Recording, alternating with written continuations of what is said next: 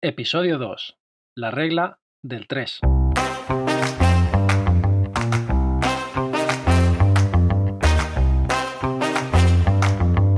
Caché de supervivencia.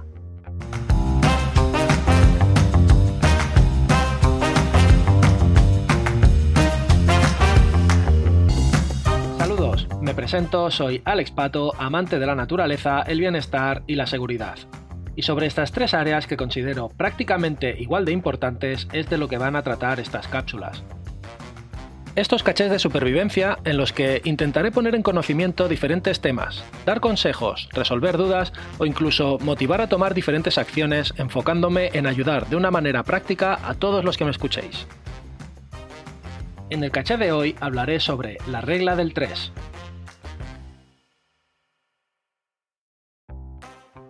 Si estás interesado en el tema de la supervivencia, habrás escuchado alguna vez hablar de esa regla que dice que un ser humano puede estar tres semanas sin comer, tres días sin beber, tres horas sin refugio y tres minutos sin oxígeno. A continuación voy a desarrollarla y ampliar alguno de esos puntos. La escala del tiempo en esta regla va de menos a más, ya que así es como tendremos que analizar la situación y lo que tenemos que procurar solucionar para evitar más peligros y garantizar nuestra supervivencia. Tres segundos son los que tienes para no quedarte bloqueado. Tres segundos es el tiempo que tarda nuestro cerebro reptiliano en procesar la situación que tenemos delante de nosotros. Sí, el cerebro, ese órgano tan complejo, y resulta que tenemos tres en lugar de uno. El cerebro reptiliano, el más profundo de ellos y el que mira por nuestra supervivencia. Este es el que se activa en caso de alerta y en caso de peligro te hará atacar, huir o esconderte. El cerebro mamífero, la segunda capa del cerebro, conocido como el de las emociones.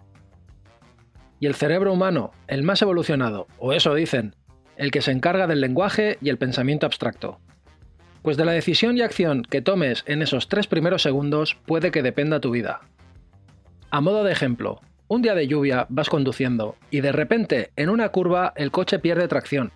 Notas que él se va en una dirección que no es la que tú marcas con el volante. Y lo que tú hagas, tu reacción en esos tres primeros segundos, acelerar, frenar, girar el volante, es de lo que dependerá que puedas controlar el coche o salirte de la curva. O cuando vas abstraído del mundo y te has bajado de la acera mirando el teléfono, en el momento que te tocan el claxon y al girarte ves el autobús que viene hacia ti, ahí entran esos 3 segundos en acción. De los 3 segundos paso a los 30. 30 segundos son los que tenemos para controlar una hemorragia masiva, y repito, masiva, donde el vaso sanguíneo que se ha visto afectado es gordo y la sangre sale escandalosamente. No un corte que, aunque sangre y necesite puntos, no ponga en peligro la vida. Un adulto medio tiene unos 5 litros de sangre. Pensemos que en 30 segundos, una persona que haya sufrido una lesión que afecte a una vena o arteria puede perder rápidamente un litro y medio. Recuerda, 30 segundos para controlar esa hemorragia. En la cocina cortando jamón, un accidente en moto o coche, una caída en bici donde por mala suerte una rama se nos ha clavado en la ingle o el sobaco. Los 30 segundos toman más importancia si la herida la tienes tú y estás solo, Piensa que si no has aprovechado esos primeros segundos, empezarás a marearte y a quedarte sin fuerzas, y eso tiene malas consecuencias. 3 minutos. Algo más de 3 minutos sin oxígeno es el tiempo medio que se estima que un cerebro puede pasar sin tener lesiones celulares. Como ejemplo de situaciones sin oxígeno, te diré, un día de piscina donde un flotador de repente se da la vuelta y deja al pequeño con los pies hacia arriba, o una tarde de lluvias torrenciales, donde decides cruzar por una calle donde solo baja un palmo de agua con fuerza, y esta te hace resbalar, caer y te arrastra hasta dejarte atrapado al final de la calle. O verte atrapado en un incendio, en un espacio confinado donde el humo no te deja respirar. O algo mucho más sencillo, atragantarse. Atragantarse en adultos suele darse comiendo. En niños pequeños puede ser que se hayan tragado algún objeto, en este caso, tanto podemos tener que autoayudarnos como ser de ayuda al que está pasando por ese mal momento. Si podemos toser y hablar, deberemos seguir haciéndolo, por más que nos asustemos. Si tenemos la capacidad para toser y hablar, es porque la vía aérea no está obstruida del todo. Si le está pasando a alguien, lo animaremos a que siga tosiendo y no lo tocaremos, aunque estaremos atentos por si la situación se complica. Si en algún momento quedase bloqueada la entrada de aire, si nos pasa a nosotros mismos, lo notaremos, pero la manera de saber si le está pasando a alguien es que por acción natural se llevará las dos manos a la altura del cuello y no podrá chillar, empezará a hacer ruidos raros y a buscar a alguien con la mirada para que le ayude. Aquí es donde entran los golpes en la espalda, pero tiene su técnica. Poniéndote al lado de la persona que se está atragantando, ayúdala a que se doble por la cintura y pon un brazo debajo de su pecho para que se apoye.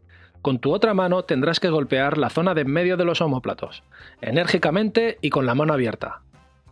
Si estos golpes no son suficientes, pasaríamos a las compresiones abdominales, también conocida como la maniobra de Heimlich, donde nos pondríamos de pie detrás de la persona que se está ahogando, la abrazaremos a la altura de la cintura, hacemos un puño con una mano y la ponemos ligeramente por encima del ombligo del ahogado.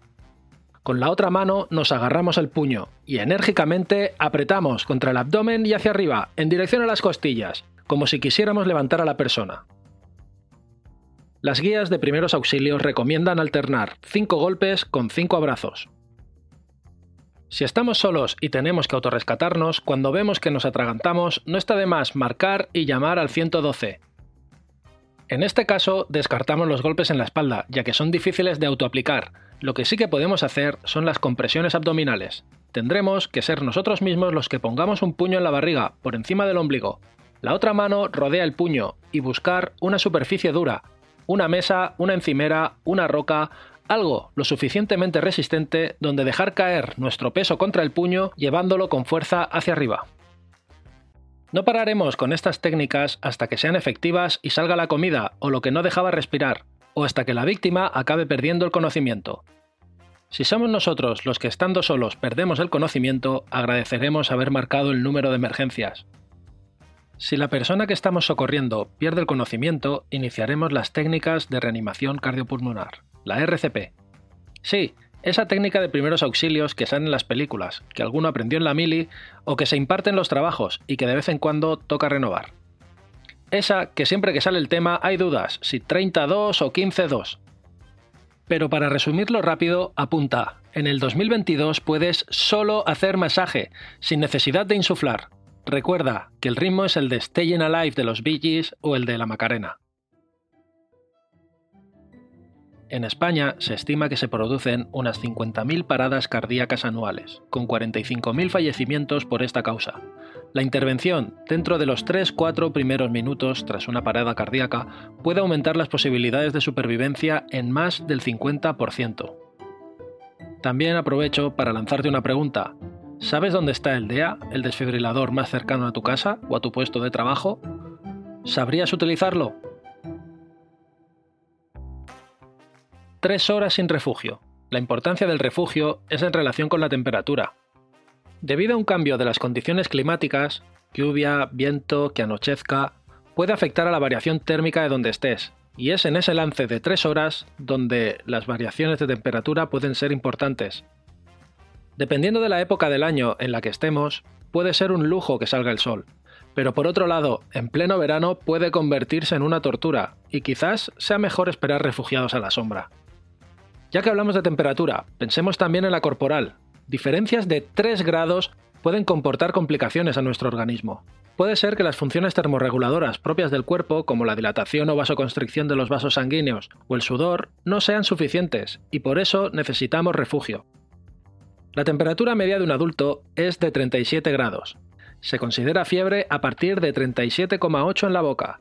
Si aumentamos 3 grados, 40, ya pasaríamos a hablar de fiebre alta. Y por debajo de 35 grados, el cuerpo ya empieza a notar los primeros fallos provocados por la hipotermia. Si llegásemos a bajar hasta los 34, el corazón, el sistema nervioso y otros órganos podrían no funcionar normalmente, por lo que estamos jodidos. Relacionado con el refugio y la temperatura corporal también está la teoría de las tres capas, pero eso da para otro caché. Seguimos con los tres días sin agua. El agua es el componente químico principal del cuerpo ya que representa más del 50% del peso corporal, y todas nuestras células, órganos y tejidos la necesitan para funcionar correctamente. Un cerebro deshidratado requiere un esfuerzo extra para funcionar, Ya hemos visto lo importante que es el cerebro y queremos que pueda funcionar lo mejor posible en esas situaciones. Por lo que estar más de 72 horas sin beber agua provocaría que tu cuerpo dejase de funcionar como es debido, generando problemas digestivos, cognitivos, de estreñimiento, fatiga, entre otros. No perdemos agua solo sudando ni orinando. Respirando también se pierde, por no hablar de vómitos o diarreas. La cantidad de agua que necesita un adulto promedio y saludable en un clima templado, según las Academias de las Ciencias y Medicina de los Estados Unidos, es de unos 3 litros al día, 3,7 los hombres y 2,7 las mujeres. Esta es la recomendación para un clima medio y una actividad media. Ya sabemos que las situaciones de supervivencia no suelen darse en situaciones medias. Así que, dependiendo del ejercicio físico que estés obligado a hacer, de la temperatura externa o del estado de salud en el que nos encontremos, habrá que tener en cuenta la cantidad de agua que necesitas para mantenerte hidratado.